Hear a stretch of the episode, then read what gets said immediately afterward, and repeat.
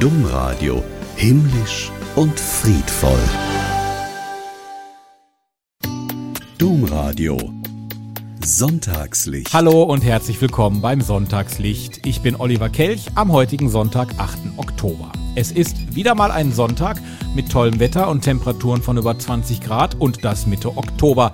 Das wird den Klimaschützern wohl recht geben, dass mit dem Klima was nicht stimmt. Luisa Neubauer von Fridays for Future, die ist zurzeit in Rom. Da ist bekanntermaßen Weltsynode und dort hat Papst Franziskus die Fortsetzung seiner Umweltenzyklika vorgestellt. Ja, wir sprechen heute über beides, über Fridays for Future und über Laudato Deum. Starten wollen wir aber nicht mit dem Klima, sondern mit der Kirche. Und zwar einer Kirche für Kinder. Das war jetzt ein Satz mit ganz vielen Ks. Und wir reden von einer Kirche, die nicht einfach eine Kinderkirche ist, irgendwo in einer Ecke einer Kirche mit Eckchen und Stühlchen und zwei religiösen Bilderbüchern irgendwo. Nee, wir reden von einer Kirche im Kölner Stadtteil Porz. Da steht nämlich eine Kirche und die wurde komplett umgebaut für Kinder. Pastoralreferentin Franziska Wallert, die hat uns erklärt, was es mit dieser Kiki, mit dieser Kinderkirche in Köln-Porz auf sich hat. Ja, die Kinderkirche in Köln-Porz, ähm, die ist erstmal so gestaltet, dass Kinder und Familien sich darin wohlfühlen. Also wenn man reinkommt, ähm, sind erstmal die bunten Stühle in unserem Gottesdienstraum. Ähm, wir haben so drei Bereiche in der Kiki. Der eine ist eben der Raum, in dem wir Gottesdienst feiern. Und da haben wir auch schon festgestellt, dass ähm, Kinder da gut Platz nehmen äh, müssen. Also sonst fallen sie ja von den großen Stühlen auch einfach runter, die ganz kleinen. Also wir haben Hocker wirklich für ganz kleine, die so ein bis zwei Jahre alt sind. Dann die Kinderstühlchen, die man kennt aus dem Kindergarten. Das ist dann schon so für das Kindergartenalter. Und die großen, die Grundschulkinder, die freuen sich natürlich dann auch schon, wenn sie auf den großen bunten Stühlen sitzen können. Und unser Gottesdienstraum ist so gestaltet, dass in der Mitte äh, etwas geschehen kann. Also es ist so in der Form der Ellipse gestellt, die Stühle, dass man mehr auch den Gemeinschaftscharakter hat und ähm, Gemeinde sich einfach auch wohlfühlt, die Kinder sich darin wohlfühlen. Schon komplett durchdacht, dieses System der Kiki. Da wird an die ganz Kleinen und auch an die etwas Größeren gedacht. Ja, und dann gibt es auch noch tolle Erlebnisse inklusive. Also was richtig schön ist, dass die äh, Kinder offen sind. Also das ist das erste Mal, dass ich auch erlebt habe, dass Kinder zu ihren Eltern sagen, so ich möchte hier noch nicht weg aus der ja, Kirche. Ungewöhnlich. Und das äh, kommt nicht so häufig vor. Oder nach dem Kindergarten, dass die Kinder ausbüchsen, wenn wir unter der Woche geöffnet haben und die Eltern ihre Kinder in der Kirche suchen müssen und sagen müssen, oh, wir haben heute noch was anderes vor, heute können wir leider nicht in die Kiki gehen. Ähm, ja, das, der Raum ist einfach offen für die Kinder und sie können sich dort selbst ihren Ort suchen. Äh, und für uns hat das eben auch ganz viel mit, mit Glaubenserfahrung zu tun, weil es ein Kirchraum ist und weil diese Kinder eben bei Gott sein dürfen. Tolles Projekt. Nachahmung dringend empfohlen.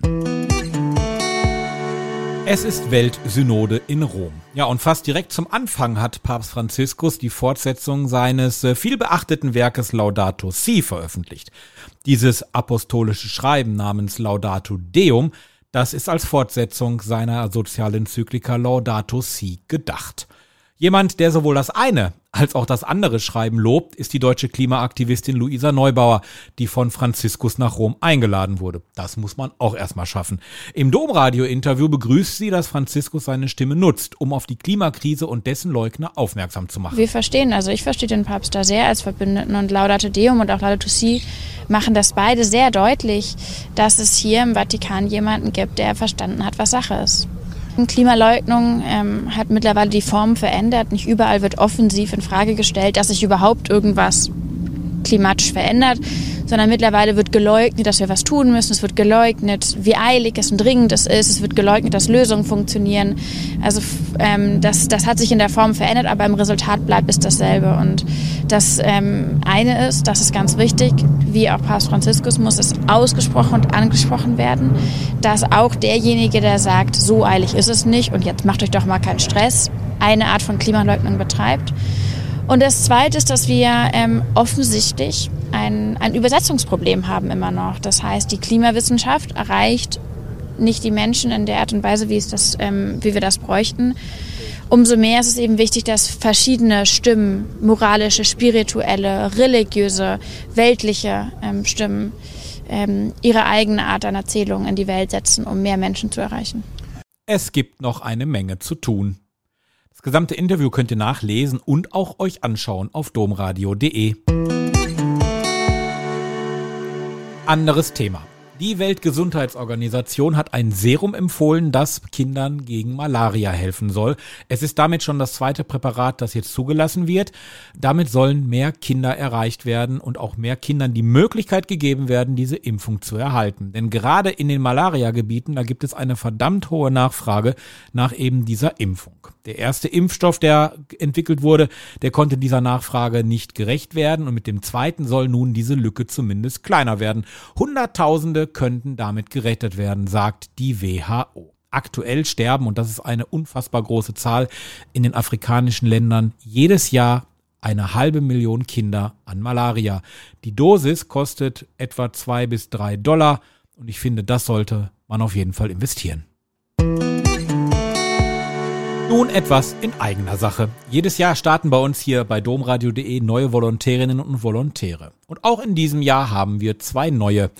Die nennen sich Annika Weiler und Lara Klein. Und das sind die beiden, die nun für zwei Jahre das Domradio mit all seinen Abteilungen und Angeboten kennenlernen dürfen und Lara Klein hat so einige Erwartungen an die nächsten zwei Jahre. Ähm, also ich bin besonders auch hierfür, finde ich total toll, endlich mal praktisch was machen zu können. Ähm, ich glaube, sowohl Annika als auch ich sind ja leider so ein bisschen äh, Corona-Studentinnen gewesen. Ja. Das heißt, äh, leider sehr viel Praktisches ist irgendwie fehl am Platz gewesen. Ne? Einfach nicht da gewesen.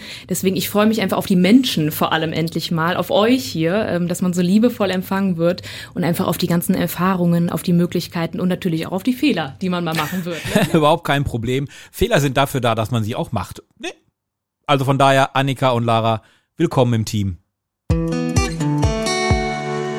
In Magdeburg, da präsentiert sich seit Montag ein neues Kloster. Das wurde unter anderem von Pater Philipp Reichling miteröffnet. Ja, und das völlig gegen den Trend von Kirchenschließungen und Austritten. Reichling hat eine Erklärung dazu, wieso das Kloster nun an den Start geht. Das hat mit der Wiedervereinigung Deutschlands zu tun. Und zwar 1989 hatten wir eine sehr gute Phase in unserem Konvent. Wir waren relativ viele Mitbrüder, auch jungen Nachwuchs. Und wir hatten die Überlegung, wie wollen wir unsere Zukunft gestalten? Und unser damaliger Obere kam von einer oberen Konferenz, wo Johann Baptist Metz, der verstorbene Theologe, ein Grundsatzreferat gehalten hat und hat gesagt, die Herausforderung der Wiedervereinigung für die Kirche, darauf müssen die Orden eine Antwort geben. Und dieser Gedanke hat uns angefixt und daraus entstand die Überlegung, dass wir eben jetzt einen Schritt in den Osten machen. Damals war gerade ein Mitbruder fertig mit seiner Dissertation, ein Sozialwissenschaftler, und der ist dann rübergegangen und hat die Szene eruiert und sagte, lass uns nach Magdeburg gehen. Diese Idee, dieses Projekt ist so erfolgreich, dass sich mittlerweile auch schon zwischen Ost und West eine neue Verständigung ergeben hat. Also ein Effekt ist, dass wir auch inzwischen einige Mitbrüder haben, die über diese Schiene zu uns gekommen sind. Und äh, daran merkt man also auch einen Austausch. Heute sind drei Mitbrüder in Magdeburg und sie waren für viele Wessis, sag ich einmal, die nach der Wende auch übergegangen sind, wie eine Art Anker, so dass wir da auch eine ganz neue Art von äh, kirchlicher Verfassung oder kirchlichen Lebens entwickelt haben, äh, weil man eben gemeinsam in einem in einer neuen Situation war und vielleicht Leute, die Katholiken, die sich hier im Westen nicht engagiert haben, auf einmal gesagt haben, das ist ja ein tolles Vehikel. Über die Kirche kommen wir auch in die Gesellschaft hinein. Also ich merke, heute im Sonntagslicht haben wir einige Themen dabei, die dringend zur Nachahmung empfohlen sind. Auch das kommende Thema. Wir haben ja heute schon über die Kiki, die Kinderkirche in Köln-Porz, hier im Sonntagslicht gesprochen. Im äh, Kreis Recklinghausen, da gibt es seit einigen Monaten ein anderes Angebot für Kinder und junge Familien. Das spielt sich allerdings eher digital ab und erinnert so ein bisschen, aber auch nur ein ganz klein bisschen an Sendung mit der Maus. Gemeint ist das kunterbunte Dings da. Das ist ein Format der evangelischen Kirche an Emscher und Lippe. Auf Instagram erklärt dort die Küsterin Melissa zusammen mit einem Außerirdischen namens Logodor Kindern die Kirche. Also ich schreibe alle Texte und denke auch darüber nach. So am Anfang haben wir natürlich immer geguckt, was gibt es für Möglichkeiten, was können wir halt in diesem Kirchraum in der Ackerstraße bespielen, was gibt es dort alles. Gibt es halt bunte Fenstergläser, äh, du hast die Orgel, du hast natürlich den, den Altar etc. pp. Und dann haben wir geguckt, welche Themen sind relevant.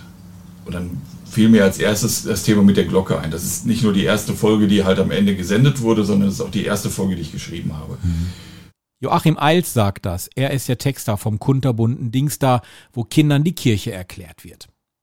In der kommenden Woche, am Samstag, 14. Oktober ab 11 Uhr, gibt's das gesamte Interview bei uns im Radioprogramm zu hören. Die Inspiration.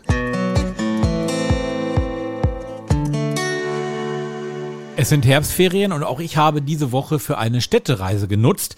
Ich war mit meiner Familie in London. Ja, wer schon mal da war, der wird es bestätigen können. London ist eine sehr quirlige Metropole, Menschen über Menschen, ein weit verzweigtes U-Bahn-Netz, ohne Ende Hotels und Geschäfte, natürlich die Themse, jede Menge Geschichte, Museen, Kultur.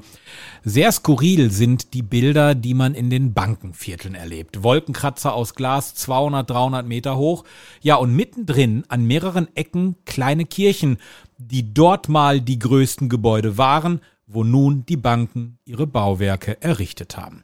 Das sind für mich Bilder, die auch wirklich mehr sagen als tausend Worte. Dennoch, eines muss gesagt sein, die Kirchen sind da. Sie sind an einem Ort, um zur Ruhe zu kommen, mitten in diesen trubeligen Bankenvierteln. Und es sind belebte und beliebte Orte. Die Banker und Broker gehen dort hinein in der Mittagspause oder nach getaner Arbeit und kommen runter und blicken gleichzeitig nach oben zum Herrn. Das soll's für heute gewesen sein mit unserem Sonntagslicht für heute, den 8. Oktober. Waren ja doch viele Themen heute drin, die uns einfach Mut machen. Ganz gleich, ob es ein neues Kloster ist, Kirchenangebote für Kinder oder aber das neue Werk von Papst Franziskus. Mal schauen, welche guten Nachrichten wir nächste Woche Sonntag haben, wenn wir uns wieder hören. Macht's gut, bis dann, euer Olli. Tschüss.